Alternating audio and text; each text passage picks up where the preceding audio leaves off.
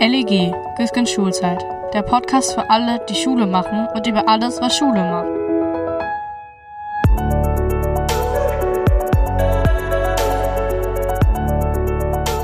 Hallo und herzlich willkommen zur siebten Folge des LEG des Lernentwicklungsgesprächs. Ich bin Florian Güsken und finde es schön, dass Sie dabei sind. Worum geht's heute? Naja, darum, dass ich mal so eine Art Zwischenbilanz ziehen möchte, wo wir jetzt eigentlich genau stehen mit der Digitalisierung im Unterricht in Deutschland. Und zwar mit einer etwas ungewöhnlichen Sichtweise. Dass Deutschland da hinten dran ist, das ist ja mittlerweile eine Binse, hat Corona ja auch klar gezeigt. Das muss sich ändern, finden jetzt alle mit allen Mitteln, möglichst schnell. Klar, finde ich auch, aber es gibt eben auch diejenigen, die sagen, macht jetzt nicht zu schnell und vor allem überlegt euch bei jedem Schritt genau, was ihr tut und in wessen Interesse das möglicherweise auch ist. Das sagt etwa eine Gruppe von ForscherInnen, die sich Unblack the Box nennt. Unblack the Box, das heißt zunächst ja nur mal, also guckt genau hin, was in dieser Black Box Digitalisierung da so drinsteckt, also in Algorithmen, hinter künstlicher Intelligenz, aber auch hinter einzelnen Firmen. Versteht das alles, bevor ihr all diese Tools, diese vermeintlich tollen Tools auf die SchülerInnen loslasst und im Unterricht benutzt. Unblack the Box hat auch, was ich ziemlich interessant finde, eine alternative Checkliste entwickelt, mit der LehrerInnen und Direktorinnen ganz konkret überprüfen können, ob sie sich zum Büttel von Politik oder Unternehmen oder sogar einer Lobby machen – oder ob sie wirklich im Interesse ihrer SchülerInnen handeln. Ich finde diese Initiative, das haben Sie ja sicher schon gemerkt, sehr, sehr spannend, gerade weil sie gegen den Zeitgeist bürstet, gegen den Strich bürstet und vor Nebeneffekten warnt, zum Beispiel auch vor den Risiken von designbasierter Bildung. Super spannendes Thema. Und deshalb freue ich mich jetzt ganz besonders, dass zwei Vertreterinnen von Unblack the Box sich bereit erklärt haben, mit mir hier zu sprechen. Und zwar das ist das zum einen Sigrid Hartong, die ist Soziologieprofessorin an der Helmut Schmidt Universität in Hamburg, das ist eine Uni der Bundeswehr. Und zum anderen ist das Siglinde Jornitz, die ist wissenschaftliche Mitarbeiterin am Leibniz Institut für Bildungsforschung und Bildungsinformation in Frankfurt. Super, dass die beiden sich Zeit genommen haben. Bevor es losgeht, aber jetzt noch ein kurzer Hinweis. Und zwar, ich habe das Gespräch mit den beiden als so interessant empfunden, dass es mir leider etwas zu lang geraten ist. Länger als eine Stunde ist eigentlich ein No-Go im Podcast. Aber dafür habe ich es Ihnen jetzt etwas einfacher gemacht. Und zwar, ich habe Kapitelmarker gesetzt. Das heißt, Sie können in Ihrem Player gucken, welche Themen wir angesprochen haben und dann ganz gezielt zu dem jeweiligen Thema springen, ohne sich das ganze Gespräch anhören zu müssen. Kleiner Service. Und einen zweiten Service gibt es auch, und zwar gibt es ein Transkript. Da können Sie dann noch fixer durchgucken, über was wir gesprochen haben. Aber damit genug der Vorrede, die macht es ja nun noch länger. Jetzt geht's also los. Viel Spaß.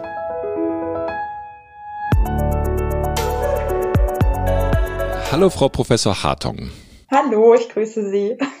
Und hallo, Frau Dr. Jornitz. Hallo, auch von mir. Es ist super und schön, dass Sie sich heute Zeit genommen haben. Es wird ja gerade viel über die digitale Technik in der Schule diskutiert, rauf und runter genauer gesagt. Die einen sagen, her mit den iPads so schnell es geht, wenn sie noch nicht da sind und die anderen warnen, Vorsicht, Microsoft Teams, da schaut dann der US-Geheimdienst NSA beim Deutschunterricht zu und liest mit. Sie wollen die Technik, also dieser ganzen Technik mit einem, ich zitiere das jetzt, aufgeklärten, kritischen Blick begegnen und haben deshalb 2019 die Initiative Unblack the Box gegründet. Worum geht's denn dabei Unblack the Box und was heißt das denn konkret? In der Tat spielt diese Polarisierung, die Sie gerade angesprochen haben, äh, im Digitalisierungsdiskurs für unsere Gründung, also für die Gründung von Unblack the Box, äh, nicht, nicht unerhebliche äh, Rolle. Also wir sind bei Unblack the Box absolut keine Digitalisierungsgegner. Wir sind alles Forscherinnen, die super interessiert daran sind, Digitalisierung besser zu verstehen. Und wir stimmen auch zu, ähm, dass die wachsende Digitalisierung ein ganz, ganz zentrales Thema im Bildungssystem ist, beziehungsweise sein muss, werden muss. Ähm, gleichzeitig erlebten und erleben wir auch immer noch das, was so aktuell im Digitalisierungsreformdiskurs und auch tatsächlich mit den Reformen nachher passiert, als mitunter teilweise gefährlich einseitig. Also wir erleben ein wahnsinniges Schwergewicht auf eine Chancenseite, die gerade gelegt wird. Das sind dann so Schlagworte wie, wie Personalisierung, Ungleichheitsreduktion, äh, Bildung wird viel effizienter, das Ganze wird viel günstiger. Und wir sagen halt, naja, wenn man digitale Technologien in Bildung einsetzt, hat man enorme Nebeneffekte. Man hat enorme Kehrseiten, die wir mit berücksichtigen müssen, weil wir die automatisch mitnehmen, wenn wir sie einsetzen. Gesundheitlicher Art, ökologisch, gesellschaftlich, pädagogisch. Ähm, und das Krasse ist ja, dass alle äh, auch in der Politik immer schreien, wir brauchen das pädagogische Primat, wir wollen digital souverän werden und so weiter. Und wir sagen halt, das geht aber nicht, wenn ich mich nur mit den Chancen auseinandersetze und nicht mit den Risiken gleichermaßen. Wenn man so zusammenfassen will, ist ein Black the Box als Initiative ähm, der Versuch, also zum einen Forschung und Stimmen zu bündeln, die im Prinzip ein Gegengewicht zu dieser Einseitigkeit bilden sollen und gleichzeitig möglichst niedrigschwellige Angebote zu entwickeln, um das zu verstehen, um Datafizierung, Algorithmen, Designs und so verstehen zu können, sich damit auseinanderzusetzen, sich zu positionieren. Und dann sagen wir halt wirklich Chancen ähm, der Digitalisierung viel, viel realistischer ähm, sehen zu können und dann auch umsetzen zu können. Aber wenn ich mir jetzt Diskussionen in Deutschland angucke, dann ist es ja nicht so, dass da immer die Chancen der Digitalisierung in Vordergrund gerückt worden sind, sondern da gibt es ja immer viel Widerstand, also gerade was Datenschutz betrifft. Und äh, da gibt es ja durchaus auch im Vergleich zu anderen Ländern äh, viel mehr Skepsis gegenüber den Chancen. Warum glauben Sie, dass es trotzdem notwendig ist, dann auf die Risiken verstärkt hinzuwirken? Zum einen ähm, ist es natürlich so, dass es auch sehr, sehr krasse Gegner der Digitalisierung gibt und äh, da auch sehr viel mehr Kritik, würden wir sagen, würden wir Ihnen völlig zustimmen, in Deutschland zu finden ist, als jetzt anderswo, gerade im angelsächsischen Raum zum Beispiel. Dennoch, wenn man dann in die Tiefe schaut, was ist denn so die Kritik und was, was ist denn das für ein Diskurs und gerade was sind das politisch, bildungspolitisch für Stimmen, die dort zu Wort kommen, die nachher auch wirklich in Reform hineinkommen und die Rolle Rolle spielen, dann ist es eine nach wie vor dramatische Einseitigkeit. Wenn kritische Stimmen reinkommen, sind das solche Stimmen wie Datenschutzstimmen, da stimmen wir zu, das ist ganz präsent. Auch mal sowas wie wir müssen äh, Cybermobbing eindämmen und ganz groß gibt es eine Fake News Debatte. Aber es gibt extrem wenig beispielsweise zu den gesundheitlichen Themen. Es gibt ganz, ganz wenig zu ökologischen Themen. Es gibt extrem wenig dazu, was heißt da designbasierte Bildung? Also wer setzt sich mit designbasierter Bildung auseinander? Ähm, und das sind, das meine ich mit dieser Vielfältigkeit. Also ja, es gibt Kritik, aber die fängt ebenfalls nicht all diese Facetten ein. Und da sagen wir eben, da fehlt was oder es gibt einen riesen bedarf auch einer differenzierteren Auseinandersetzung, den wir versuchen mit der Initiative ähm, ein bisschen mehr Stimme zu geben. Ich würde das gerne noch ergänzen. Also der, das Sprechen von Risiken ist ja darauf ausgelegt, Risiken meist zu vermeiden. Und deswegen glaube ich, wirkt das oftmals wie so auf der, auf der Bremse stehen. Und vielleicht trifft der Begriff auch nicht richtig das, was wir machen. Also uns geht es ja im Kern auch darum, gerade als äh, Idee an Black the Box. Also da ist etwas, was man im Alltag auch in der Verwendung von digitalen Tools nicht auf den ersten Blick versteht. Und das hat unseres Erachtens auch nicht unbedingt damit zu tun, dass man keine Technikerin ist, äh, sondern in erster Linie überhaupt die Art und Weise, wie etwas aufbereitet wird, zu verstehen. Und deswegen, ähm, ich weiß vielleicht keinen besseren Begriff als Risiken, aber es geht nicht darum, etwas zu vermeiden, sondern die Digitalisierung ist da und die geht auch nicht mehr weg, sondern besser zu verstehen, was sind die Tools, mit denen wir im Bildungssystem arbeiten und welche Prozesse strukturieren die vor, äh, die wir aber eigentlich so gegebenenfalls gar nicht haben wollen oder anders nutzen müssen. Also das ist, glaube ich, das Entscheidende daran. Genauso die Idee liegt auf einer Gestaltung und nicht auf einer Ablehnung. Das ist so.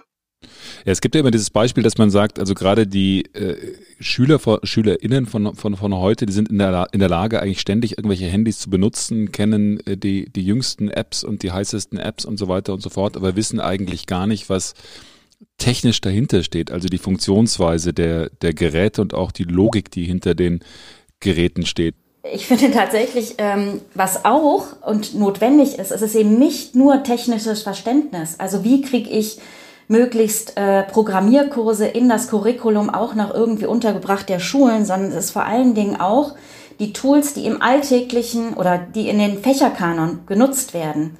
Also im Matheunterricht, im, von mir aus auch, ähm, na Geschichte gibt's ja nicht so oft, aber Fremdsprachen etc. Also da das besser zu verstehen, welche, wie dreht sich auf einmal äh, ein, ein didaktisches Setting mit einem digitalen Tool? Also das halte ich, das können auch Achso, das, das hatten Sie gefragt mit Entschuldigung. Ähm, äh, das kann erst der Schüler nicht bringen, sondern es ist Aufgabe der Lehrer. Und das andere ist aber auch, wenn wir in die Schulen gucken, dann sieht man ganz klar, die können vielleicht wischen und tippen und äh, die heißesten Apps, wie die das eben formuliert haben, äh, bedienen und weiterleiten. Aber äh, zur Lebenswelt von Jugendlichen gehört erstmal diese digitalen Tools nicht als ein Arbeitsgerät und das sehen wir halt, dass auch Schulen jetzt äh, gerade im äh, Rahmen der Pandemie massiv darauf auf einmal ihnen auffällt, dass sie gar keine Einführung gemacht haben. Wie wollen wir denn damit arbeiten?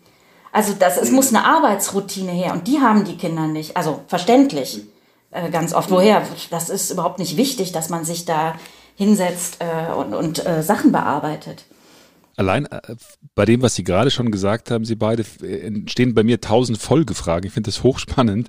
Also zum einen, Frau Jornitz, die, was Sie gerade gesagt haben, dass die Schulen unzureichend jetzt äh, darauf vorbereitet sind. Es gibt ja durchaus Schulen, die sagen, sie führen beispielsweise in der fünften Klasse sowas ein wie äh, so eine Art Mediengrundschulung. Also es gibt ja durchaus schon Versuche, das, das zu machen, bloß nicht flächendeckend. Sicherlich. Also wir sagen auch nicht, dass es nichts gibt. Das ist nicht unser, äh, unser Anliegen. Äh, Im Gegenteil, wir sagen, es gibt extrem viele tolle Dinge da draußen. Ähm, und es ist eine Frage, wie wir das möglichst vielfältig sichtbar machen, um halt einen Diskurs zu fördern, der die gesamte Breite, die, die Spanne, in der wir uns da bewegen, besser einfangen kann. Und gerade im letzten Jahr sind unglaublich äh, tolle Initiativen entstanden, sowohl was ähm, Dinge im Unterricht angeht, als auch in der Lehrkräftebildung beispielsweise. Also es passiert auch ganz viel. Ähm, gleichzeitig Gleichzeitig sehen wir eben nach wie vor in der Breite massive Ungleichgewichte und Schwierigkeiten, ähm, wo wir sehen, es gibt Bedarfe, die wir mit dieser Initiative irgendwo, ähm, wo wir versuchen wollen, etwas anzubieten und uns ähm, einen Beitrag zu leisten. Und gleichzeitig ist halt auch ein Teil davon, dass wir immer wieder versuchen klarzumachen, diese Themen sind zwar auch natürlich Themen, die ich im Unterricht behandeln muss, aber in allererster Linie sind das Umgebungen. Das sind neue Umgebungen, in denen ich mich als Lehrkraft mit den Schülern mit den Schulleitern, mit den Eltern, mit den Behörden bewege, zunehmend bewege. Ähm, also ich muss genauso ein Tool im Unterricht anschauen wie das Schulverwaltungssystem, in dem ich mich bewege, wie die ähm, das funktionale System, mit dem Daten von meiner Schule in die Verwaltung oder in die Behörden gehen. Ich muss ähm, besseres Verständnis sozusagen dafür auch haben, dass diese Dinge nicht isoliert voneinander operieren, sondern dass wir es mit größeren Zusammenhängen wie zum Beispiel Dateninfrastrukturen zusammen äh, zu tun haben oder ähm, größeren Märkten und solchen Dingen. Und dann habe ich eine bessere Idee davon, was ist denn dieses größere Ganze, in dem wir uns hier eigentlich ähm, bewegen und von dem wir kontinuierlich auch beeinflusst werden in unserem Bildungsalltag, aber vielleicht auf eine große Art und Weise eben auch unbewusst ähm, oder wo uns die, die, das Know-how fehlt, uns damit irgendwie inhaltlich fundiert auseinanderzusetzen. Sie haben vorhin erwähnt, dass es, also Sie haben zwei Kategorien von Risiken auch erwähnt. Also zum einen äh, das äh, gesundheitliche Risiken und designbasierte Bildung. Können Sie vielleicht zu den beiden Punkten noch kurz erläutern, was Sie damit meinen? Also gesundheitlich, das, was natürlich in, auch in, in den Gazetten rauf und runter schon ähm, immer auch Thema ist, ist natürlich dieser Suchtfaktor also mit dem auch Kinder und Jugendliche ausgesetzt sind, eben bezogen meist auf äh, Videospiele etc. Und ich finde äh, jetzt mit einem klareren Blick oder nochmal einem äh, stärker fokussierten Blick auf den normalen Unterricht taucht etwas auf, ähm, was nicht direkt Suchtcharakter ähm, bewirkt, sage ich mal. Das ist ja nicht wie so ein Auslöser, der zu etwas führt, aber es hat eine Vorform, finde ich zu bedenken. Also wenn eben verstärkt digitale Tools eingesetzt sind, dann hat man eine wahnsinnige Fokussierung der Schülerinnen und Schüler jeweils auf die eine Aufgabe, die sich auf dem Screen, auf dem Bildschirm eben zeigt. So, und damit ist eben, äh, und man ist aber schon auch in der, es kommt immer die nächste Aufgabe, so wie man das auch kennt bei Videos, die man anklickt, es gibt immer wieder das nächste. Also die, das nicht mehr Vorhandensein im Digitalen von einem Ende, das schlägt sich ja auch in den Tools, die wir uns genauer äh, ansehen können, für Unterrichtszwecke. Und man könnte sagen, was macht das eigentlich mit der Konzentration bei Kindern und Jugendlichen im Rahmen, im Setting von Schule? Die Konzentration, die ist zentral für etwas, wie ich mich dem Thema zuwende. Aber alle anderen Sachen, also im Sinne von sich wenig bewegen, sich äh, eine, äh, eine Deformierung in der Nackenposition etc. durch die schlechte Körperhaltung vor diesen Screens, weil die Screens nämlich nicht so auf die ähm, ergonomische Notwendigkeit der auch noch wachsenden Körper von Kindern ausgerichtet sind. Also das sind nur einige dieser gesundheitlichen Aspekte, die da alle reinspielen. Aber ich würde sagen, die, das Thema Konzentration, das ist das Zentrale, was uns im Unterrichten selber äh, Sorge machen muss und die wir im Blick haben müssen. Das heißt, Schule muss darauf reagieren und darauf Settings finden, didaktische Settings, wie es den Kindern ermöglicht wird, sich dem Unterrichtsgegenstand zuzuwenden. Und das kann tatsächlich sein, zu sagen, wir haben, also es ist doch irritierend, dass es wirklich gar keine oder relativ wenig Perspektiven darauf gibt, wie unterschiedlich das ist. Also äh, es wird immer ein Kind mit sechs Jahren genauso behandelt wie ein äh, Jugendlicher mit 15. Und das ist es natürlich mhm. nicht. Also, und das ist doch entscheidend. Also, wenn ich eine unruhige Klasse habe, dann würde ich sagen, wir raus damit, raus. Also, äh, wie kann ich denen eigentlich eine Konzentration auf die Sache äh, besser, als wenn ich da mir auch noch so eine Hektik übers Digitale reinhole? Ich glaube, in diesem, also quasi Lehrerinnen und Lehrer sind doch Expertinnen darin, sich darauf jeweils fallspezifisch, kontextabhängig äh, der, der jeweiligen Schulklasse, dem jeweiligen Kind zuzuwenden. Und dazu kann man die ganzen Bandbreite der Tools eben ähm, nutzen. Und man muss natürlich die Tools eben auch verstehen, so wie man auch die Arbeitsmaterialien verstehen muss. Taugt das Arbeitsmaterial für die Klasse oder taugt es nicht? Ist genau der, das Argument von Unblack the Box oder das, was wir jetzt auch versuchen hier zu machen, dass es kein entweder oder in dem Sinne gibt, sondern dass wir sagen müssen, es gibt die und die Möglichkeiten der Dinge, die wir einsetzen und mit jedem Ding, was wir einsetzen, ähm, wenn wir beispielsweise eine Klasse vor ein Tablet setzen, haben wir bestimmte Risiken, die damit reinkommen. So, ich muss abwägen lernen. Ich muss schauen,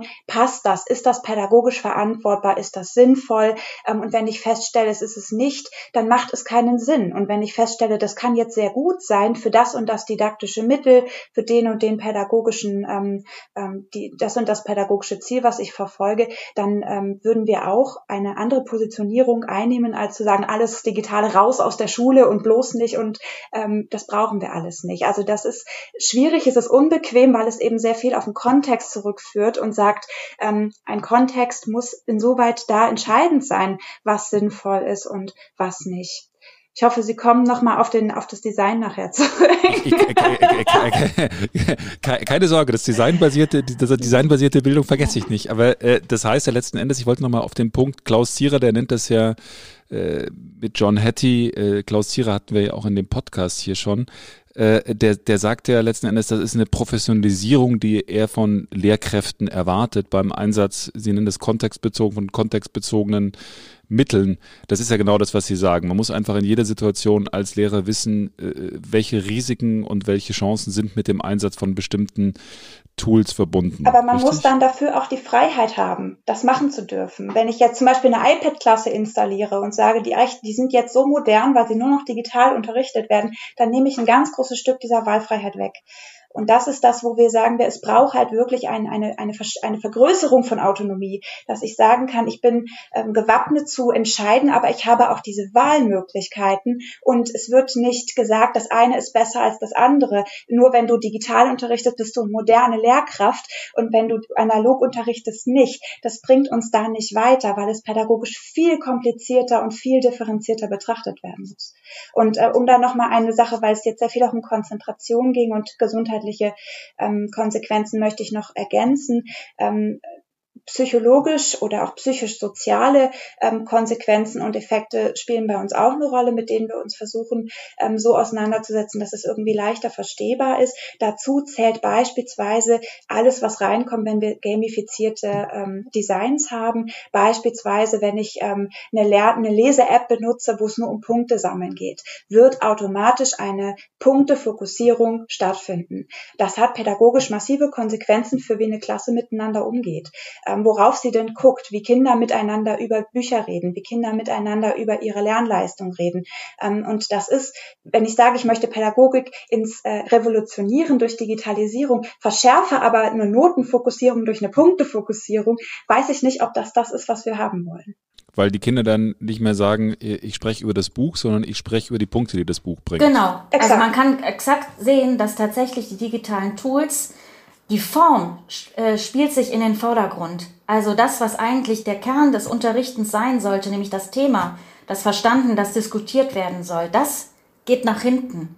Und das alles, was äh, Sigrid Hartung jetzt gerade schon erwähnt hat, die Punkte schieben sich nach vorne, das hat Momente von einer gamifizierten Aspekten, das hat von permanenten Antriggern, äh, äh, wie einzelne äh, Plattformen arbeiten etc. Und das ist dann, das wird überwölbt oder das überdeckt das eigentliche Ziel, nämlich dem Kind eigentlich, dem Schüler, der Schülerin zu helfen, ein Themengefeld besser zu verstehen, besser einüben zu können, äh, etc.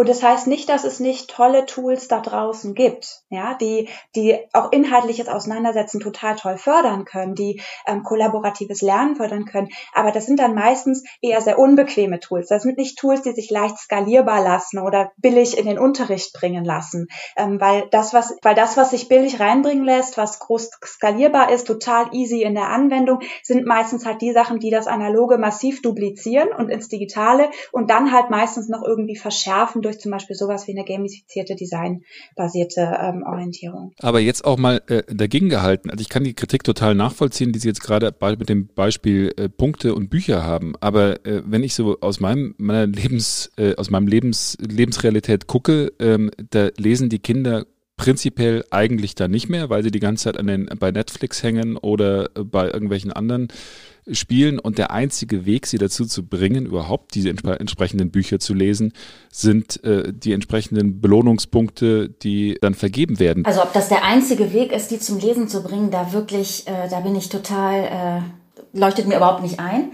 Aber ich finde auch, Sie haben äh, tatsächlich einen Punkt zu sagen, es ist, das ist ja das, was äh, Sekretär und ich jetzt eben auch schon mehrmals gesagt haben. Es ist eine Möglichkeit, äh, Kinder gegebenenfalls das zum Einsatz zu bringen. Aber es wäre fatal, wenn der Weg, dieses Antolin, der einzige Weg ist, über den man noch Bücher lesen kann, sondern die Idee muss ja sein, eigentlich die Kinder wieder dann von diesem Tool wegzubringen, weil man möchte, dass doch die Faszination, sich einer Geschichte zuzuwenden, so groß ist, dass man dann auch tatsächlich selber äh, ähm, irgendwann äh, die, äh, den Wunsch hat, weiter zu lesen. Also gerade das ist ja nicht im Sinne von, also wenn, also das Versprechen, Bücher zu lesen, Romane zu lesen, Erzählungen ist ja, dass man äh, an diesem ästhetischen Genuss einer äh, ausgedachten Geschichte zu folgen, in andere Welten zu entspringen etc eben dann Zugang findet. Und meines Erachtens, also wenn man sich die Plattform anguckt, der Zugang dazu ist extrem erschwert. Also der bringt einen dazu, etwas zu lesen, weil man die Punkte hat, aber es muss auch wieder wegführen. Und dafür gibt Antolin ja überhaupt gar keine ähm, Möglichkeiten, sondern das muss auch eine Lehrerin dann machen. Ich würde das sofort unterschreiben. Alles, was Sie sagen, Sie haben total das recht. Es ist sehr. wichtig, dass die. Ja. Jetzt kommt ähm, das Aber. Nein, die Frage, die Frage ist bloß, wie kommt man genau dahin? Also das, äh, das, was Sie äh, beschreiben, die Faszination von äh, erzählten Geschichten, von Narrativen, sich dafür zu interessieren und dafür auch die Konzentration und Zeit aufzubringen, ist natürlich total erstrebenswert.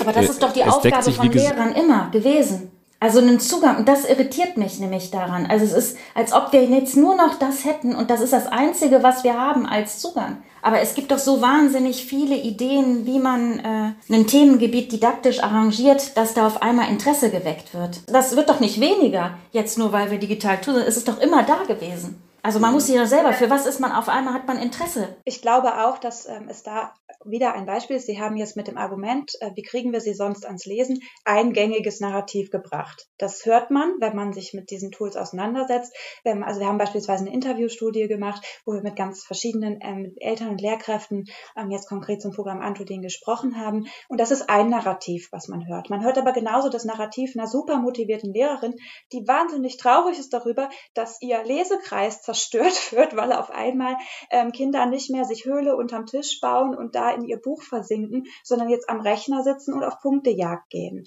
Ähm, wir hören genauso von Müttern, die auf dem, auf dem, Schulhof debattieren, welches Kind hat jetzt die meisten Punkte, wie machst du das? Ähm, wir hören von ähm, Lehrern, die, ähm, die äh, ihre Eltern der Klasse erziehen müssen, dass die aufhören, selber Antolin zu spielen, um die Punkte ihrer Kinder hochzubringen. Ähm, wir hören aber genauso die Mutter, die sagt, ich beklage beklage mich darüber, dass ich die Randliteratur, die ich gerne meinem Kind nahebringen würde, äh, die es aber nur in der Randbibliothek gibt und nicht auf Antolin, dass das nicht mehr vorkommt, weil das nicht im Design drin ist. Also es gibt ganz viele ähm, Stimmen. Und das ist auch hier wieder ähm, der Versuch, diese Stimmenvielfalt zu sehen. Also was, was kann ich mir alles einkaufen, wenn ich das nehme? Was kriege ich vielleicht auf der Gewinnseite, weil ich jemandem das dadurch nahebringen kann?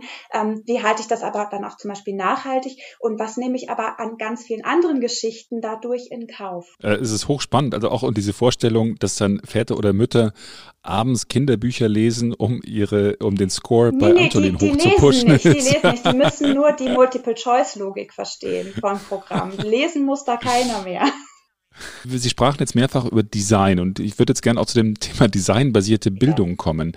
Was ist das? Und äh, ich glaube, Sie haben das ja gerade schon so umrissen. Äh, können Sie das näher nochmal beschreiben und wo sehen Sie das Problem dahinter? Also im Prinzip ähm, versuchen wir äh, mit einem Black the Box diese Idee von Design und auch damit von Modellierung von Bildung sehr, sehr stark ins Zentrum zu rücken, weil wir darin sehen ähm, einen großen Dreh- und Angelpunkt sehr, sehr vieler Fragen, die mit Digitalisierung mhm. von Bildung zusammenhängen. Die Grundidee ist eine sehr simple. Die Grundidee ist, ihr habt eine hochkomplexe Bildungspraxis, ähm, Unterricht, äh, Lernen, Lernzuwachs oder sowas wie Bildung gar und versuche das äh, oder übersetze das in ein algorithmisch verarbeitbares numerisches Format. Ja, das, also ich habe ein, ein Design im Sinne von, ich, ich äh, modelliere eine Lernsituation, modelliere da den Lerner, die Lernerin rein, die Lehrkraft, den Lernzuwachs, also alles, alles wird sozusagen in ein äh, designbasiertes ähm, Repräsentarium gebracht, das aber eben basiert auf der Idee von Datafizierung. Also ich kann nur einfangen, ich kann nur verarbeiten, was datenbasiert einfangbar ist und was eben im Modell auch berechenbar ist.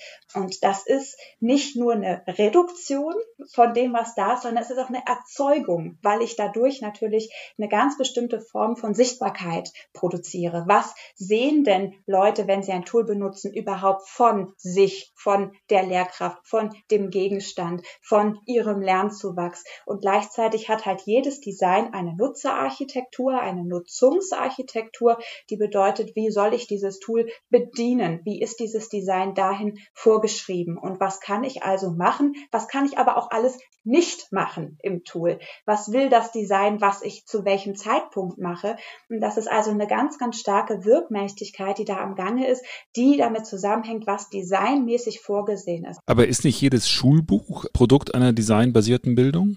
Es ist anders, sehr anders, würde ich sagen. Ein Schulbuch hat mehrere Unterschiede zu einem ähm, zu einer designbasierten ähm, einem Bildungsdesign sozusagen, wie es in Algorithmen oder Apps zu finden ist.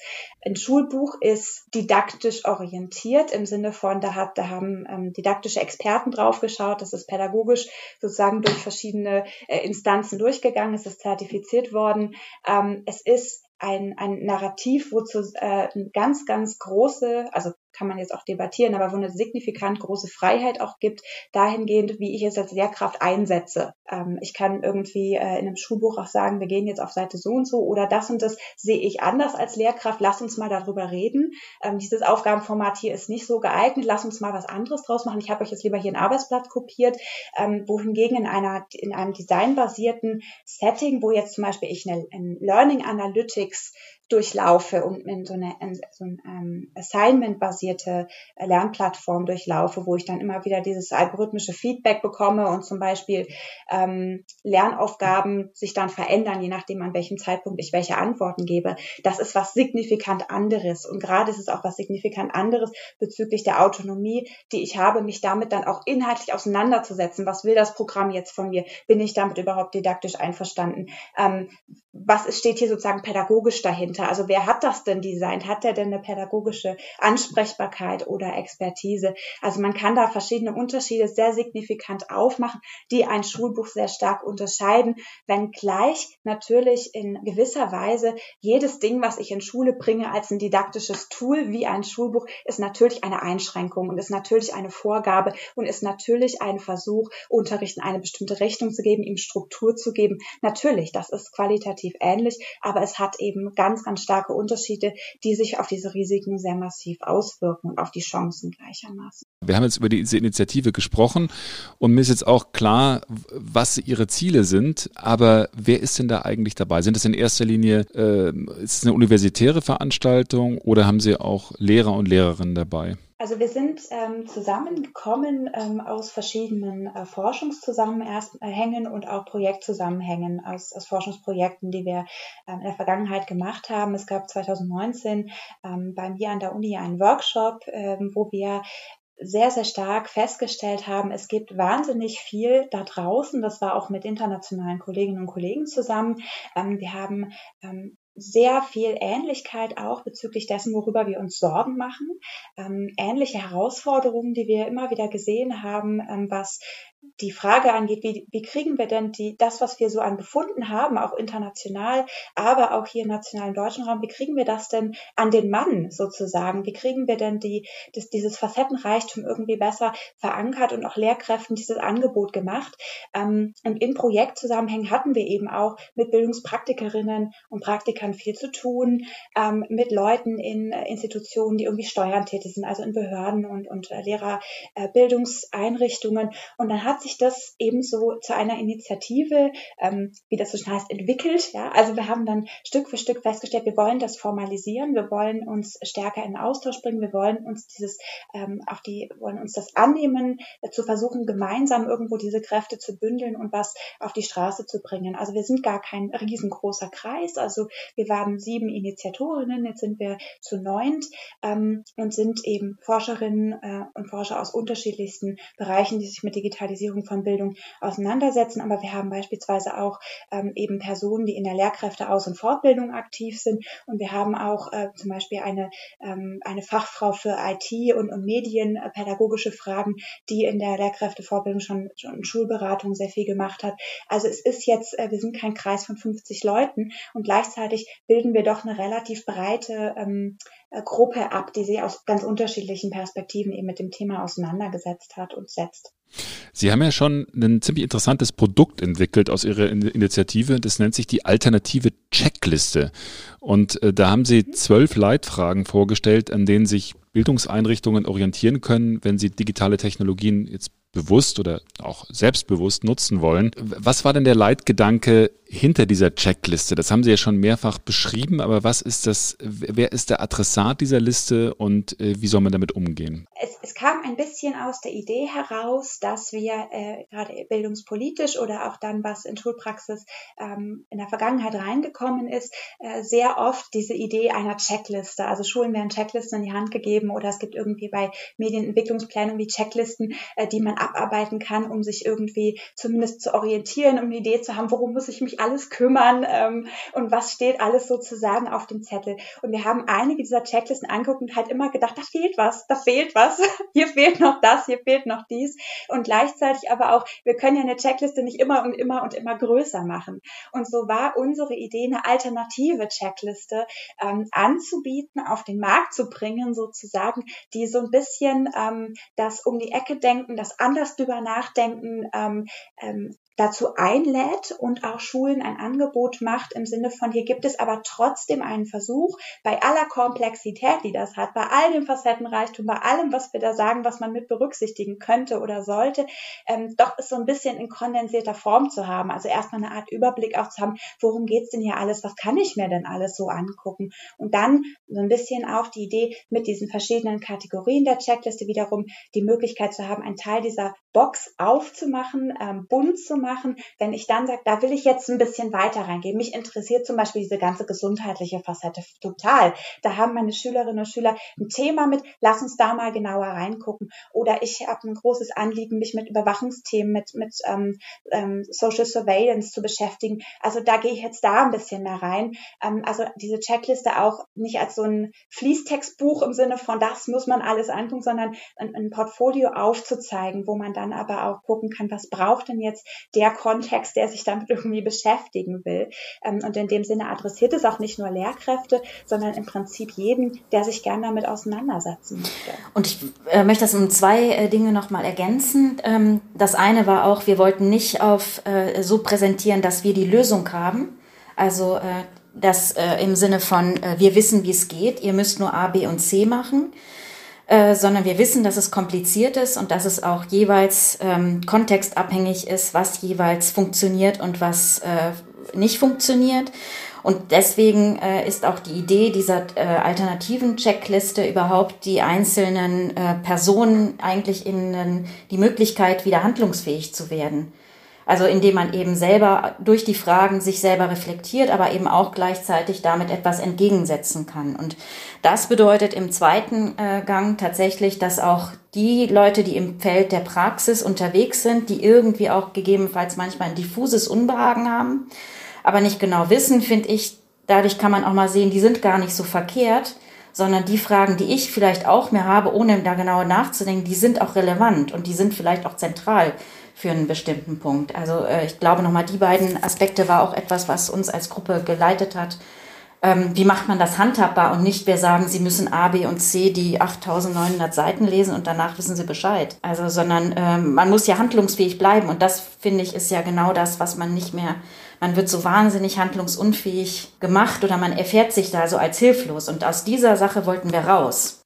Sie haben ja da ziemlich grundlegende Fragen, auch spannende Fragen aufgeworfen in diesen Leitfragen. Also Sie fragen zum Beispiel, wer steckt hinter dem Tool, wo fließen die Daten hin, aber auch wer berät oder schult mit welcher Logik. Und gerade bei dem Punkt Schulung und Beratung würde ich gerne nochmal einhaken, denn es gibt ja tatsächlich viele Schulungen beispielsweise von Apple, ich glaube auch von Microsoft oder Samsung an den Schulen und Fortbildungen. Äh, haben Sie das Gefühl, dass das nicht ausreichend kritisch betrachtet wird? Mm, also tatsächlich würden wir sagen, ähm, es ist ein bisschen unterschätzt, äh, wenn man annimmt, in Deutschland werden die großen Technologieanbieter sehr eingedämmt oder es ist deutlich eingedämmter als in anderen Ländern.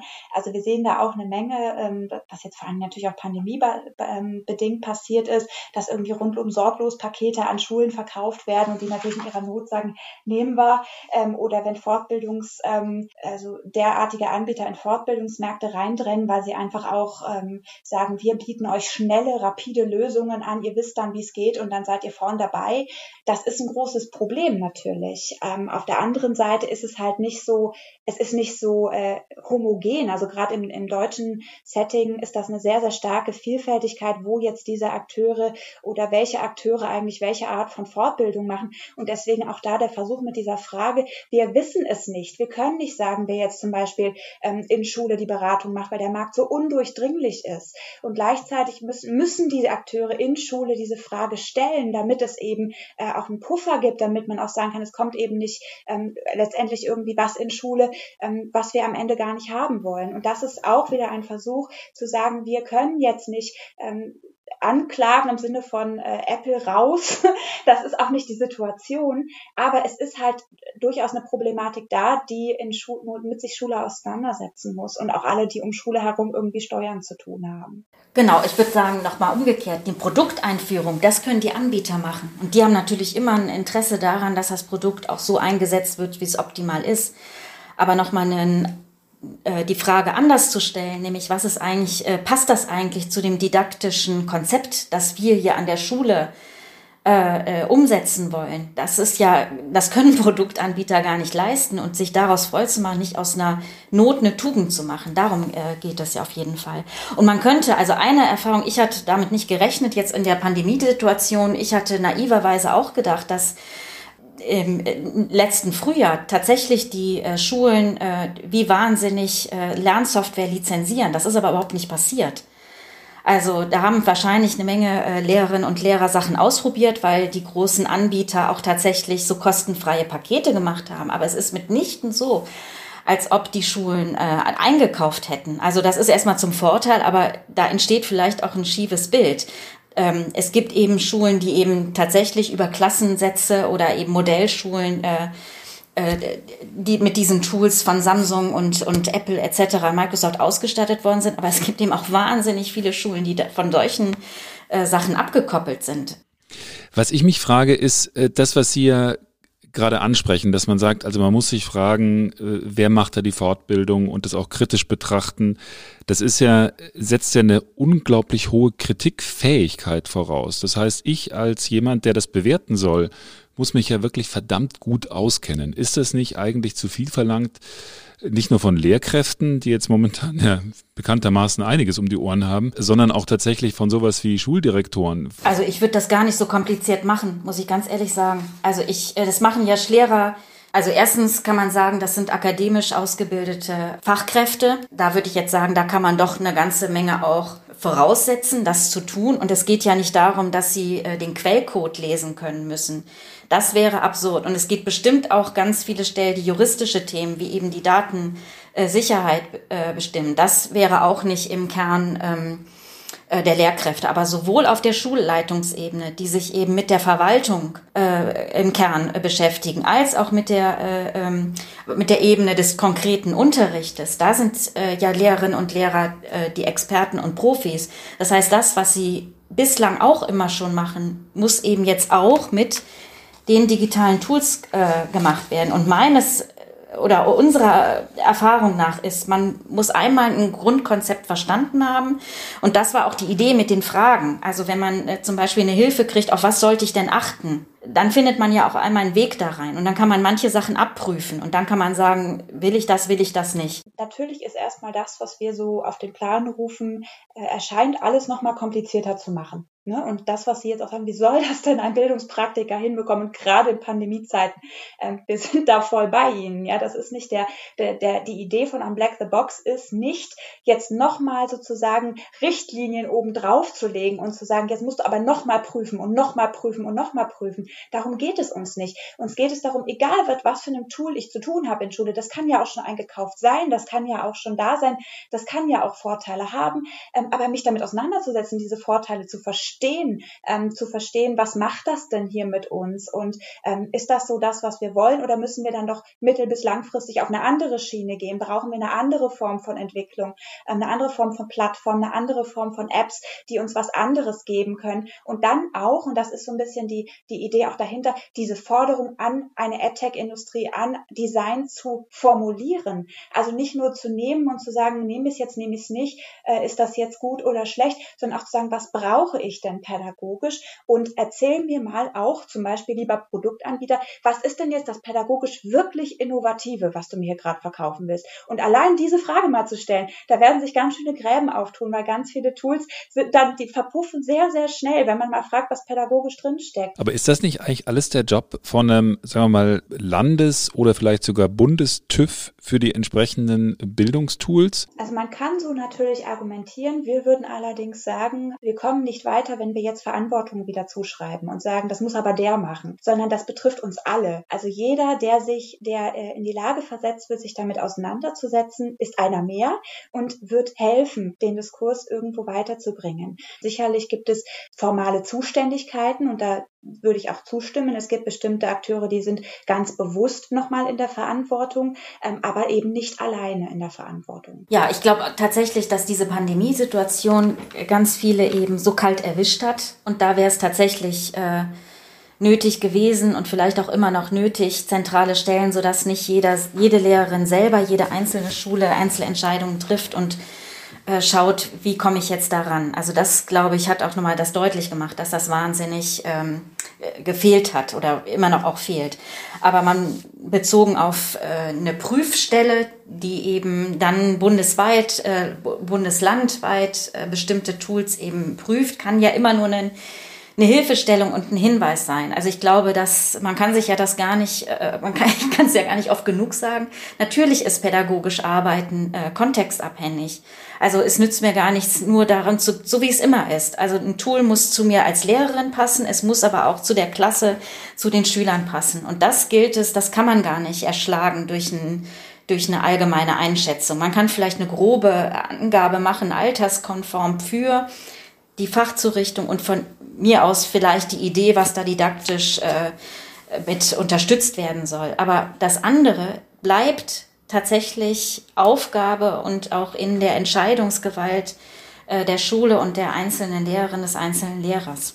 Aber wenn ich Sie richtig verstehe, ist ja das Motto Unblack the Box heißt ja in erster Linie, wir müssen Transparenz schaffen, um bestimmte Mechanismen und äh, zu verstehen und nachvollziehen und dann auch kritisieren zu können.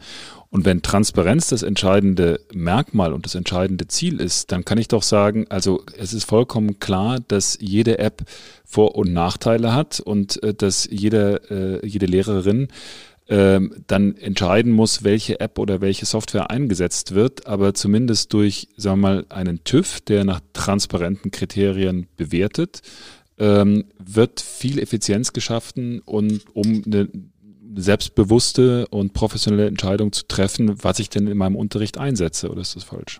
Ich hätte es jetzt nochmal ganz äh, runtergekocht. Eines unserer Beispiele ist Bettermarks, eine tatsächlich, finde ich, sehr überzeugend programmierte äh, Lernsoftware für den Mathematikunterricht und zwar wirklich über ein sehr, sehr breites äh, Klassenstufenspektrum.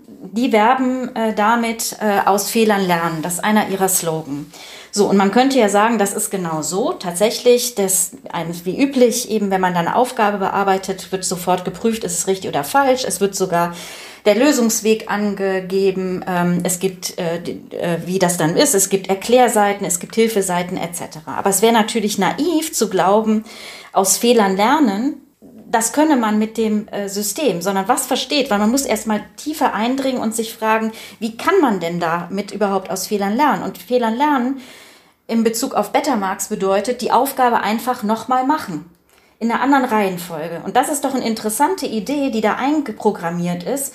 Mein Fehler wird nicht erklärt, wie man eben sagen könnte, ein Fehler wird wenn es gut läuft im Unterricht, was auch nicht ohne, was auch analog nicht oftmals äh, der Fall ist, dient der Lehrerin als Hinweis darum, was hat der Schüler noch nicht verstanden, um dann genau diesen Fehler aufzuarbeiten und aus der Fehlerbesprechung entsteht tatsächlich ein Verständnis im besten Sinne für das mathematische äh, Konstrukt, das dort äh, thematisiert worden ist. Das System selber hat kann das, also erschlägt das, ich glaube im guten Sinne, Betamax äh, sind ja vielleicht auch die Guten. Aber was müsste der, der, der Schüler müsste den Text lesen. Der müsste an der Stelle, er wird gar nicht an die richtige Stelle. Das ist nicht das, was er gerade braucht für sein mathematisches Konzept, das zu dem Fehler geführt hat. Also diese Verlangsamung, diese Irritation, die man im Unterricht machen kann, weil es einfach eine menschliche Begegnung miteinander ist, in der Klasse, in Hilfestellung, in Gruppenarbeit etc. Das gibt es, das kann das System nicht leisten.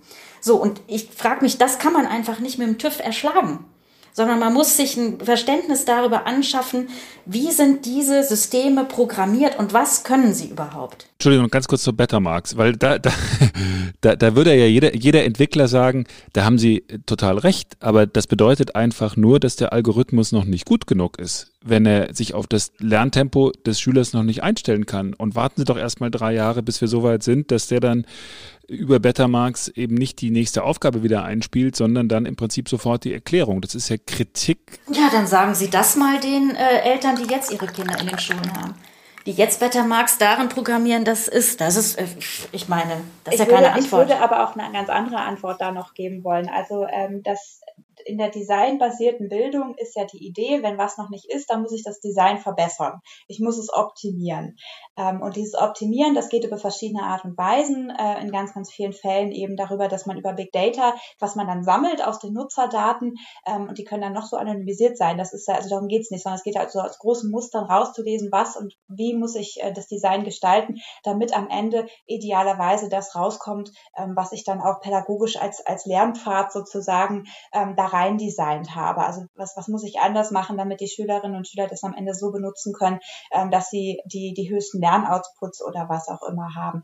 Ähm, man kann aber durchaus ähm, eine grundsätzliche Frage stellen, nämlich was verlieren wir pädagogisch, wenn wir ein Design ständig optimieren? Wenn also das Design immer besser wird, kann das nicht eventuell auch ähm, einen ganz großen Nachteil mit sich führen, der beispielsweise ist, dass ich ähm, das Design immer engmaschiger stricke. Also beispielsweise beispielsweise immer früher merke, wenn zum Beispiel ein Schüler, eine Schülerin vom Lernpfad abkommt und dann ganz, ganz schnell intervenieren kann, beispielsweise indem ich ähm, zum Beispiel Texte zeige oder aufmunternde Nachrichten aufpoppen lasse, denk noch mal nach, schau noch mal hier.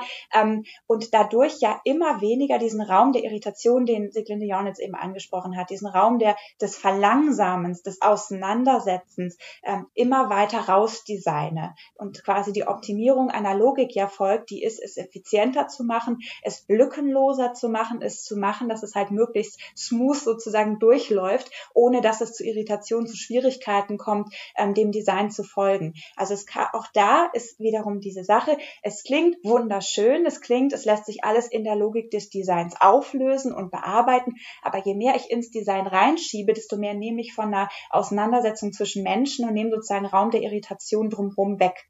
Naja, der Traum der Entwickler ist natürlich zu sagen, ich modelliere den Algorithmus so gut, dass er den Mensch beziehungsweise den Lehrer oder die Lehrerin irgendwann in all seinen oder ihren Facetten ersetzt. Das ist ja das, was quasi als Optimum da äh, als Leitbild rausgegeben wird. Und wenn ich mir das so. Aber das ist doch eine schöne Figur. Warum sollte das denn überhaupt ein Ziel sein? Also warum sollte ich von einer Maschine etwas lernen? Das nicht schon alleine, die Maschine ist doch nicht wegen mir da, sondern ich bin wegen der Maschine da, weil die sonst nichts zu tun hätte. Naja, die Vorstellung ist ja, dass man sagt, also in einem System, was offensichtlich massive Defizite hat und wo beispielsweise das personalisierte Lernen allein aufgrund des Lehrermangels nicht mehr bewerkstelligt werden kann, sourcen wir das aus an, an Maschinen, die in der Lage sind, im Prinzip den optimalen Unterricht für unsere Kinder zu gewährleisten. Das ist, glaube ich, das Argument, was man dann hören würde, was ja zum Teil auch in den USA noch das, viel selbst, selbstbewusster halt, vorgetragen wird. Genau, also diese, das ist so ein, so ein Kernnarrativ, das kann man so sagen, das, da würde man auch sehr viele Leute haben, die dann applaudieren. Äh, wir versuchen ja immer so ein bisschen zu, unbequemer, also wir versuchen es immer ein bisschen unbequemer zu formulieren, ähm, weil da kann man ganz viele ähm, kritische Gegenfragen stellen. Man kann sagen, ähm, wenn es so einen großen Lehrermangel gibt und pädagogischen, ähm, pädagogische Defizite an Personal, warum wird da nicht viel stärker investiert, anstatt Milliarden in die AdTech-Industrie zu pumpen? Also die Lösung liegt ja sozusagen vor der Haustür. Ich kann in Lern, ich kann in Schulgebäude investieren. Ich weiß aus der Forschung ganz klar, in einem schönen Gebäude mit, mit einer schönen Ausstattung, mit funktionierenden Klos lernt sich's besser, ja, als in einem maroden Gebäude mit Tablets. Ähm, ich kann in Dinge investieren, wo ich sehr genau weiß und Studien um Studien belegen ist immer mehr, der, die Lehrkraft macht sozusagen den größten Unterschied. Warum da ähm, so, so mutwillig auch das Problem, was Sie gerade adressieren, ja mitgeschaffen wird, indem man eben massiv Geld in die eine Richtung schiebt, ähm, in in eine Art von, was dann kommt dieses zweite, wo wir auch sagen würden, es ist ein, ein, ganz starker, ganz starkes Narrativ, auch ein ganz großer Mythos, diese Idee eines optimierten Unterrichts. Also allein dieser Begriff zu sagen, ich, ich kann etwas optimieren, weil sich sofort die Frage aufdrängt, nach welchen Kriterien? Was ist denn das Optimum eines Designs, einer Lernplattform, die ich durchlaufe? Was heißt das denn? Und dann bin ich ganz schnell genau bei den Themen, die wir bei Unblack the Box bearbeiten, weil das dann sehr schnell ähm, eben auch eine wertebezogene ähm, Diskussion wird. Zu fragen, wenn ich etwa ein Optimum schon benennen kann im, im Design und brauche alle nur noch dahin zu trainieren, dass die dieses, diesem Design folgen. Was heißt das für eine demokratische Gesellschaft? Was heißt das für eine digitale Zukunft, wo ich eigentlich ähm, Schülerinnen und Schülern ein um Umgehen mit Unsicherheit geben muss und eben nicht mit Sicherheit, die im Design vorgegeben ist, ähm, wo ich sie befähigen muss, mit Unbequemlichkeit irgendwie umzugehen, sich mutig auseinanderzusetzen und das nicht eben dieses Auseinandersetzen und das Optimieren einem Design zu überlassen. Und ich bin dann sozusagen noch derjenige, der, äh, der das durchlaufen muss.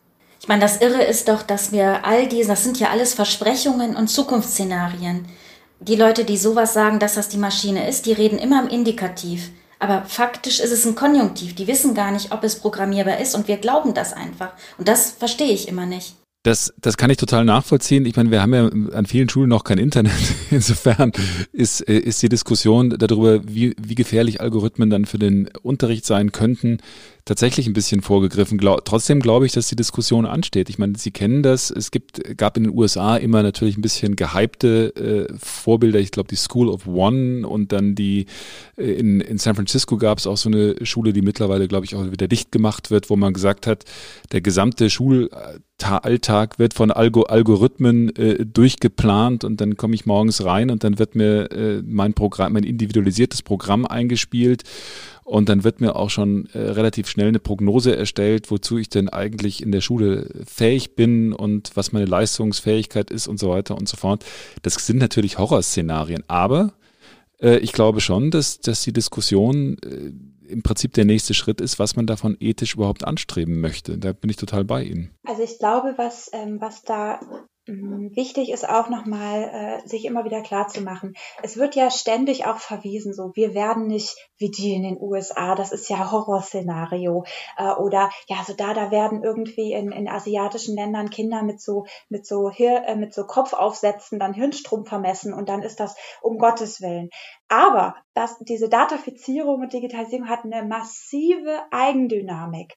Ähm, das heißt, sobald ich mich auf gewisse Pfade begebe, kommen Sachen automatisch in Gang und auf den Plan. Das sieht man beim Thema Datenzentralisierung zum Beispiel. Wir haben noch vor gar nicht so langer Zeit äh, sind Leute auf die Straße wegen einer zentralen Schüler-ID. Jetzt soll es ein nationales Bildungsregister geben. Ähm, wir hatten mal irgendwie eine, eine Vergleichsarbeit, also Vera in Deutschland implementiert als auf keinen Fall für Steuerung. Das ist für den, die Lehrkraft, ähm, die individuell mit ihren Schülern da arbeiten soll. Jetzt ist es Teil, Teil von Monitoring, einer großen Monitoring-Strategie, äh, weil Daten halt da sind. Und wenn Daten da sind, warum sollen sie nicht auch genutzt werden? Also es sind ganz viele Eigendynamiken am Start, die immer mehr äh, pushen, dass es standardisiert wird, dass zentralisiert wird, dass sich Daten, also dass immer mehr und mehr und mehr Daten erhoben werden aus immer mehr Bereichen. Das Stichwort, was Sie sagten, Optimierung von Designs, dass wir also immer optimieren, indem wir noch mehr in Daten übersetzen, dass wir also jetzt doch anfangen, Körperdaten mit zu erfassen, ähm, Verhaltensdaten mit zu erfassen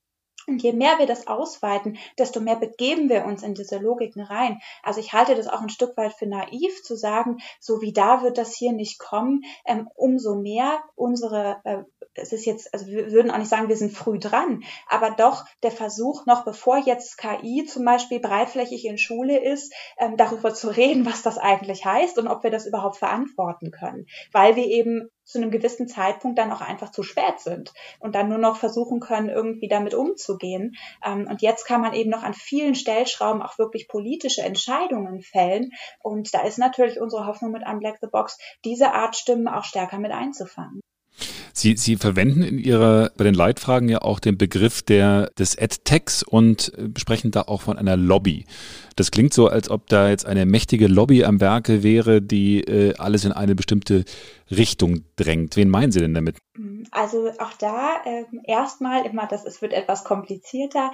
EdTech, also Education Technology, ist ein sehr, sehr breiter Begriff. Also wir reden hier nicht nur beispielsweise um Lernsoft über Lernsoftware und Apps, sondern es geht um das Ganze. Also es geht um Infrastruktur-Tools, es geht um Verwaltungstools, es geht um den riesigen Bereich des Datenmanagements. Also das ist ein, ein riesiger äh, Bereich und, und Markt mit sehr, sehr vielen unterschiedlichen Akteuren, Playern, staatlich, privat.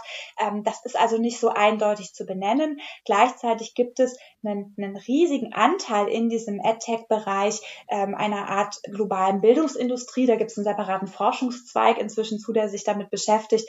Also ein Riesenmarkt, der global agiert und der tatsächlich von gewissen Firmen dominiert wird und der eine riesige politische Schlagkraft hat. Und die ist tatsächlich kaum zu unterschätzen. Die hat auch viel mit internationalen Organisationen zu tun.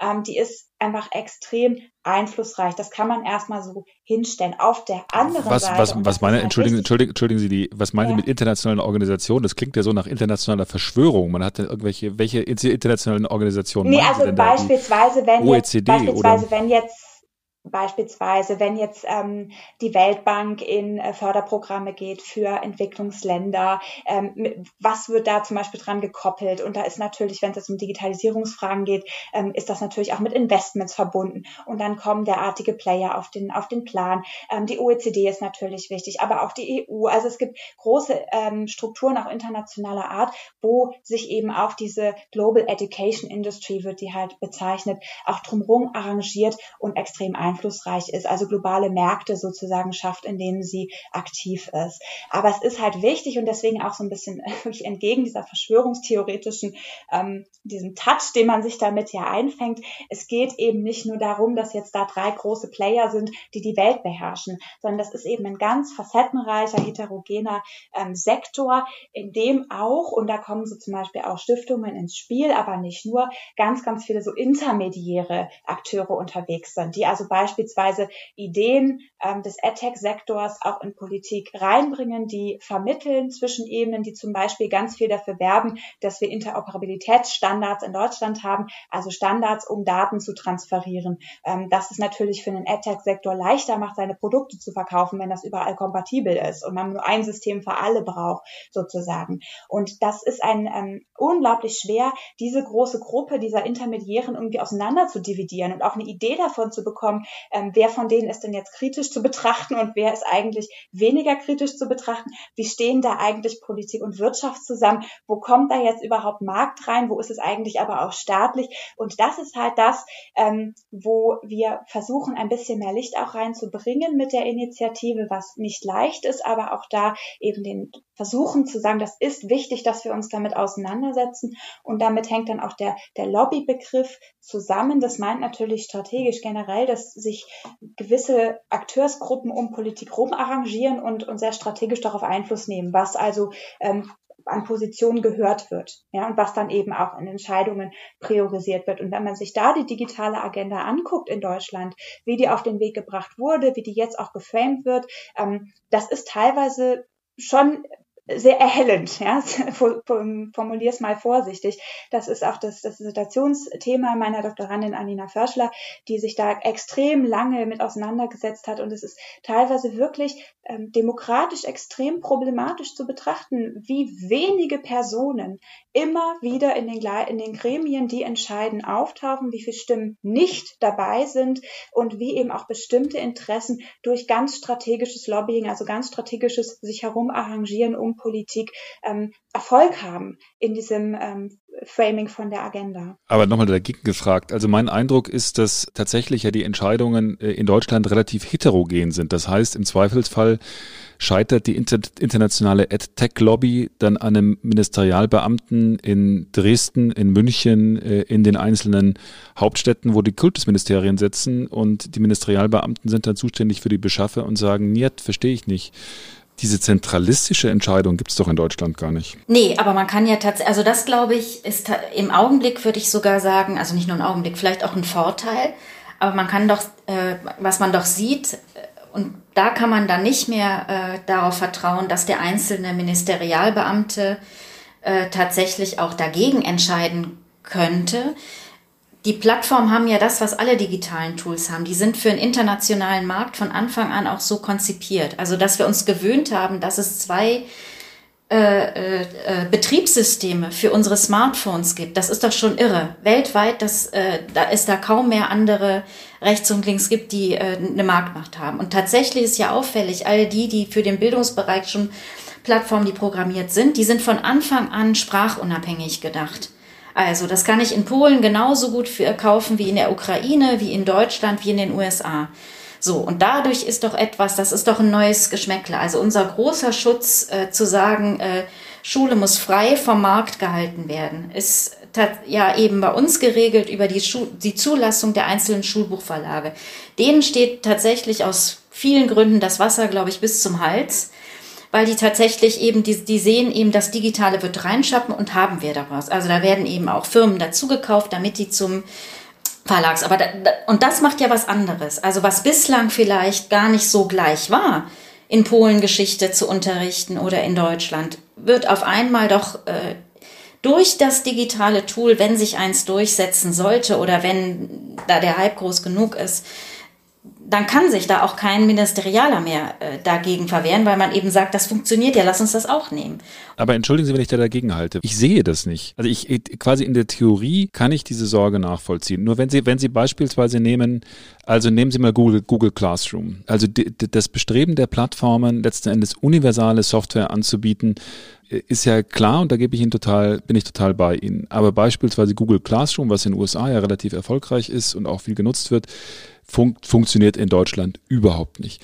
Wenn Sie jetzt abgesehen von der, äh, sagen wir mal, Basisstruktur, die Apple anbietet, also Geräte und äh, also Lernsoftware, also inhaltlich, gibt es ja da eigentlich auch kaum eine homogene Software, die äh, angeboten wird für irgendwelche Fächer, sondern das ist ja immer noch sprachlich konditioniert und ich wüsste jetzt auch nicht, dass es, sagen wir mal, Geschichts, digitale Geschichtsbücher gibt, die dann als krasses Beispiel die Zeit des Nationalsozialismus in äh, Deutschland ähnlich unterrichten würden wie in Polen oder in, in Amerika. Also ich kann Ihre Sorge nachvollziehen, sehe bloß die Beispiele noch nicht. Ja, Sie, Sie, nennen jetzt natürlich aber auch die Beispiele, wo es wahrscheinlich am letzten kommen würde, ja, ähm, und wo halt noch eine sehr, sehr starke Kontextspezifität auch herrscht. Ich würde auch da ähm, versuchen, dass es nicht so, so einseitig in den einen, in die eine oder in die andere Richtung rutscht. Ähm, Sie haben vorhin auch gesagt, Sie sehen das mit, äh, mit der Einseitigkeit bezüglich der Positionen nicht, weil es dann irgendwie den Ministerialbeamten gibt, der dann noch irgendwie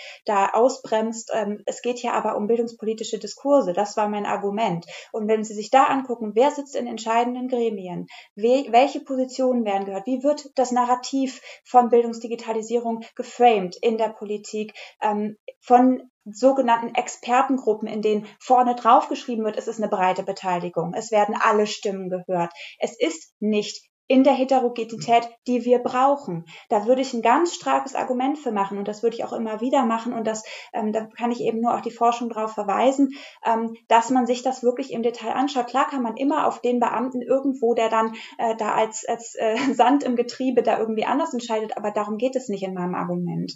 Ähm, und das ist also, was, wie wollen Sie argumentieren? Und natürlich können Sie sagen, ich halte auch dagegen, dass das hier äh, groß standardisiert wird global, aber wenn Sie sich beispielsweise anschauen, welche Lernplattformen gerade bundesweit ähm, in verschiedenen Bundesländern Standard als Standard komplett zentralisiert eingeführt werden und dass das quasi auch ein, ein globaler Provider ist, der dahinter steht oder eben in vielen Fällen globale Provider sind, die dahinter stehen, dann ist es vielleicht erstmal in Anführungsstrichen nur die Plattform oder nur das Schulverwaltungssystem. Aber auch das sagt ja was. Wenn ich so ein System global einsetze und daraus sozusagen ein skalierbares Produkt mache oder beispielsweise solche Apps wie, äh, wie Class Dojo, die auf Verhaltenstracking setzen und auf Belohnung, wenn ich mich gut im Klassenraum benehme, das ist ein globales Produkt. Das gibt es in allen möglichen Ländern und auch das macht was. Und damit müssen wir uns auseinandersetzen. Die Frage ist natürlich, in welchem Rahmen man diese Diskussion jetzt führt. Und äh, Frau Hartung, Sie, Sie beschäftigen sich auch in Ihrer Forschung mit dem Bildungsföderalismus in Deutschland. Wie hat sich denn der, der Föderalismus in den letzten Jahren bewährt und was halten Sie da für den richtigen Weg, wie man jetzt damit umgehen sollte? Naja, also auch da ist ja der Diskurs im Moment sehr, ähm, sehr schief. Also Sie finden im Moment kaum jemanden, der es als Fan vom Föderalismus irgendwie sehr leicht hat, seine Position äh, zu machen. Also man hat ganz viel Föderalismuskritik, äh, ganz viele Leute, die auch so richtiges Bashing von Föderalismus betreiben, sagen, das ist Schrott, das funktioniert überhaupt nicht, warum ist das so? Und dann allen möglichen Akteuren wie der KMK oder so Versagen vorwerfen. Und ähm, da sagt dann halt immer so die Soziologin in mir, naja, bei sowas sollte man immer so ein bisschen genauer hingucken und auch nachhaken und dann wird es halt sehr schnell sehr deutlich. Also föderale Strukturen, ähm, dezentrale Entscheidungsstrukturen ähm, mit ganz vielen Leuten, die darin partizipieren, sind halt im Prinzip der Todfeind von der Datafizierung, Digitalisierung, Standardisierung, Zentralisierung, der Etablierung von einem AdTech-Markt. Also alles, was momentan ähm, gesehen wird als äh, wichtig, notwendig, äh, zukunftsweisend, da stört der Föderalismus unfassbar. Ja, und der ist einfach dafür, äh, der, der ist langsam, ja, der ist zäh, der, da geht's hin vor, äh, alle möglichen Stimmen sind dann immer wieder dabei, macht Transfer wahnsinnig schwierig. So, also es lässt sich sehr gut nachvollziehen, warum der momentan wahnsinnig unattraktiv ist. Richtig, ähm, es gibt momentan dann entsprechend wenige, die dagegen halten. Man kann ja so ein bisschen gucken, was sind denn die Argumente? Und dann gibt's einmal dieses ähm, Argument, was öfters dann kommt, dass man sagt, naja, je zentralisierter Dinge sind,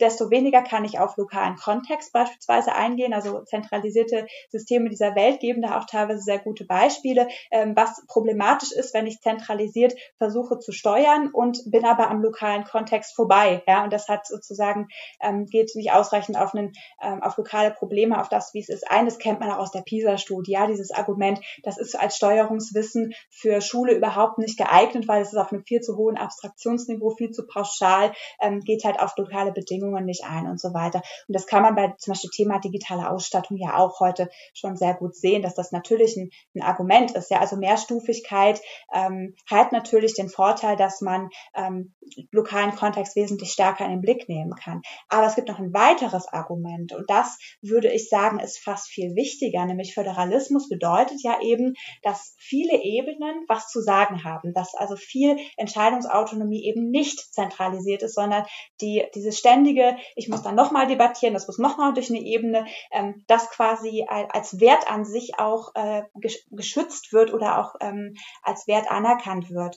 Und das ist schwierig, wie gesagt, in Pandemiezeiten zu argumentieren, aber es zeigt sich in der Pandemie halt auch gerade total gut eigentlich, ähm, wie problematisch es auch von zum Beispiel Demokratieseite her ist, wenn wichtige Entscheidungen zunehmend auf wenige Entscheider, auf wenige Gremien reduziert werden. Also dass es immer notgedrungen natürlich dazu führt, dass auch die Stimmen, die Meinungen, die Expertise reduziert werden. Und notgedrungen ist immer, ist das immer etwas, was am Ende demokratische Entscheidungsfindung gefährden kann, wenn man eben nicht ausreichende Gegengewichte schafft. Also Vielfalt als äh, auch eine Art von, wie viele Stimmen können sich mit was auseinandersetzen. Ähm, das ist auch ein Argument für den Föderalismus, wo ich teilweise es erschreckend finde, dass das so wenig Relevanz momentan hat oder dass es auch möglich ist, dass in der Bildungsdigitalisierungsreform so viel auch über die Länderebene hinweg entschieden werden kann oder auch diese Gremien in ihrer Legitimität auch abgesprochen werden, dass die, die KMK so gebasht wird und so weiter. Der Wert dieser Gremien an sich, auch was die für einen Wert haben in so einem System wie unserem, dass das auch was ganz, was ganz Tolles eigentlich darstellt und uns sehr weit gebracht hat, ähm, das ist finde ich sehr schade, dass diese Art der Weise der Argumentation, dass man da heute sozusagen automatisch in so einer Verliererposition ist oder sagt, wo bist du denn her? Ähm, und da finde ich wichtig, dass man das deutlich mehr wieder ins Gespräch bringt. Ich bin total begeistert, dass ich hier einen Föderalismus-Fan höre. Damit hätte ich jetzt gar nicht so gerechnet. Das ist ja ein absolutes Plädoyer, Plädoyer für den Föderalismus. Ich kann das gar nicht so, so eindeutig sagen. Ich würde auch nicht sagen, dass ich jetzt der, der größte Fan der KMK bin, überhaupt nicht. Aber ich finde einfach da, es ist ähm, Wahnsinn, dass momentan, ähm, oder nicht Wahnsinn ist übertrieben, aber es ist auch erschreckend, wie klar äh, es scheint, dass solche Strukturen abgeschafft gehören. Aber ich hatte noch eine Frage an Frau, Frau Dr. Jornitz. Und zwar, Sie beschäftigen sich am Leibniz-Institut für Bildungsforschung und Bildungsinformation in Frankfurt ja auch mit Ländervergleichen, wenn ich das richtig gesehen habe. Wie, wie ist denn Ihr Eindruck? Äh, wie gut ist das deutsche Schulsystem jetzt im Vergleich etwa mit den USA, äh, aber auch anderen europäischen Ländern mit dieser Herausforderung Fernunterricht und Digitalisierung während Corona umgegangen?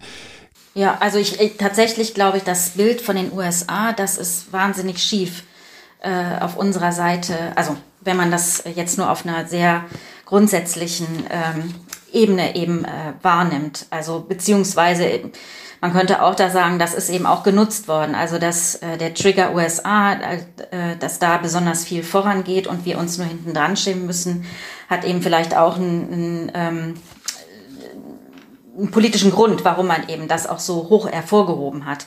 Aber tatsächlich äh, also gerade das System der USA ist ja mit seiner äh, wahnsinnigen Differenz zwischen öffentlichen und privat äh, finanzierten Schulen und äh, ist ja viel, viel heterogener. Und das heißt, wir haben auch in, in, den USA Internetprobleme, wir haben Ausstattungsprobleme, eigentlich das ganze Spektrum, das man auch hier hat. Und äh, wenn man jetzt tatsächlich also da, es bildet, so wie immer, äh, Länder sind groß und es ähm, bietet sich einfach kein einheitliches äh, Bild. Also am Anfang der Pandemie, äh, letztes Frühjahr, da wurden uns äh, die Geschichten zugetragen aus äh, Städten in Spanien, die haben ja einerseits eine viel, viel stärkere Ausgangssperre gehabt, also wo tatsächlich die Kinder auch nicht mehr raus durften und in den Wohnungen verbleiben mussten. Tatsächlich hat aber auch da über Videokonferenzsysteme Unterricht stattgefunden und zwar nach Stundenplan. Also das, was ja bei uns überhaupt nicht möglich war, zu sagen, wir machen hier weiterhin erste bis sechste Stunde Unterricht, hat da stattgefunden. Auch nicht überall und alles, aber das gab es als Konzept tatsächlich. Also und genauso in Ländern, wo halt alles zusammenbricht, das ist natürlich auch. Also was für eine äh, stabile ähm, Gesellschaft, ach, politische Struktur habe ich? Wie sieht die ökonomische Struktur? Also wir wissen aus El Salvador oder Honduras, aber genauso wie aus Kolumbien oder Indien, wo eben viele, viele äh, Tagelöhnerinnenfamilien es gibt. Die hatten anderes zu tun, als sich um die Schule zu kümmern, sondern die wussten von einem auf den anderen Tag nicht mehr, äh, wie sie ihre Familie ernähren sollten und wo sie das Geld dafür auftreiben sollten. Also ähm, das kann ich noch ergänzen. Italien war ja am Anfang, äh, hieß es in der Presse, Italien, da klappt das alles mit dem Homeschooling, weil dort seien die digitalen Schulbücher schon flächendeckend eingesetzt und äh, in meiner Wahrnehmung ist das eben von Monat zu Monat gebröckelt.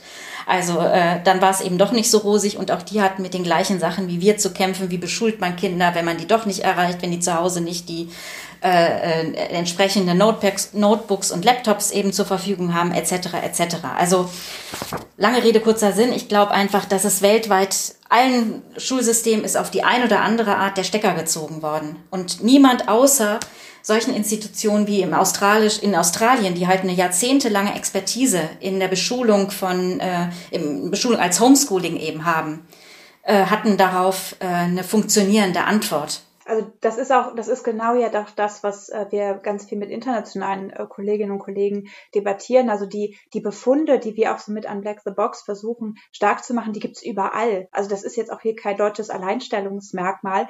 Ähm, und das ist eben auch, ähm, nimmt so ein bisschen diesen, ähm, diesen Mythos daraus im Sinne von, da gäbe es irgendwelche Länder da draußen, die das schon voll geblickt haben und wir Kröten in Deutschland äh, ächzen sozusagen hinterher. Das ist nicht die Situation, die ist sehr viel dynamischer und, und auch sehr viel heterogener. Ich bin total begeistert von den Themen, die Sie angerissen haben und auch was Sie mit Unblack the Box machen. Das ist wirklich hochspannend. Da könnte man natürlich jetzt noch stundenlang drüber sprechen. Ähm, aber trotzdem wir müssen jetzt zum Ende kommen und ich, mich würde noch interessieren, äh, Sie haben diese zwölf Leitfragen entwickelt. Was ist denn jetzt für Sie das nächste größere Projekt mit an Black the Box? Also wir sind jetzt erstmal tatsächlich sehr freudig überrascht davon, wie viel auf unsere alternative Checkliste zurückkommt und auch in allererster Linie extrem positives Feedback, dass wir sehr viel zurückgemeldet bekommen, super, dass es jetzt diese Stimme da gibt und ähm, das ergänzt sich toll mit oder ähm, das könnte ich da gut gebrauchen und können wir hier nicht nochmal weiter ins, in, den, in den Diskurs treten. Also das versuchen wir jetzt erstmal ein Stück weit zu verarbeiten. Wir sind jetzt auch dazu übergegangen, also wir machen viel Workshops, wir machen viel natürlich Vorträge, indem wir die Initiative erstmal versuchen auch zu streuen und äh, auch da ganz viel zu prüfen. Das Thema, was wir jetzt auch mehrfach im Gespräch hatten, wie können Bildungspraktikerinnen das machen? Ähm, was, wie können sie das, was jetzt erstmal auch so als Überforderung erstmal erscheinen mag, ähm, handeln? Wie können wir von Unblack the Box das hinbekommen, dass es wirklich niedrigschwellig ist, dass es ein Angebot ist, was aber nicht für so eine Überfrachtung dahin kommt. Damit müsst ihr euch jetzt alles noch auseinandersetzen. Und das sind super tolle und fruchtbare Gespräche, die wir da führen, auch was wir zurückgemeldet bekommen. Also da versuchen wir uns gerade sehr viel drauf zu konzentrieren, also zu sichten, was braucht denn auch wirklich zum Beispiel die Bildungspraxis und dann auch ähm, viel, viel Gespräche zu führen im Sinne von, wo können wir überall vielleicht ähm, auch ein bisschen die Anschlüsse finden zu Dingen, die es eben schon gibt. Das hatten wir ja auch angesprochen. Es gibt Dinge. Ähm, kann man da was bündeln? Kann man sich in ins, ins selbe Boot setzen und so. Also da passiert gerade ganz viel und wir versuchen generell mit der Initiative ein bisschen das Credo zu fahren. Lieber sind wir ein bisschen langsamer, aber das, was wir dann machen, ist auch sinnvoll, als dass wir jetzt das nächste Zeug auf den Markt schmeißen ähm, und dann ist das irgendwie am Bedarf vorbei oder so. Also wir gucken jetzt mal, wie sich das entwickelt ähm, und es, ähm, was sozusagen auch ähm, wir lernen können von dem, was zurückkommt. Also ich finde es auf jeden Fall hochspannend, was Sie machen, weil letzten Endes koppeln Sie ja den Diskurs über Schule an, an die größeren gesellschaftlichen Diskussionen über den Umgang mit Plattformen, über Datafizierung, über die Transparenz von Algorithmen und brechen das runter auf die, auf die Schule und auf die Bedeutung für Bildung. Ich fand es hochinteressant und äh, würde mich freuen, wenn wir uns bei Gelegenheit äh, widersprechen könnten und bedanke mich ganz herzlich für Ihre Zeit und auch äh, für das Gespräch. Dankeschön. Tschüss. Ja, vielen lieben Dank für Ihre Fragen.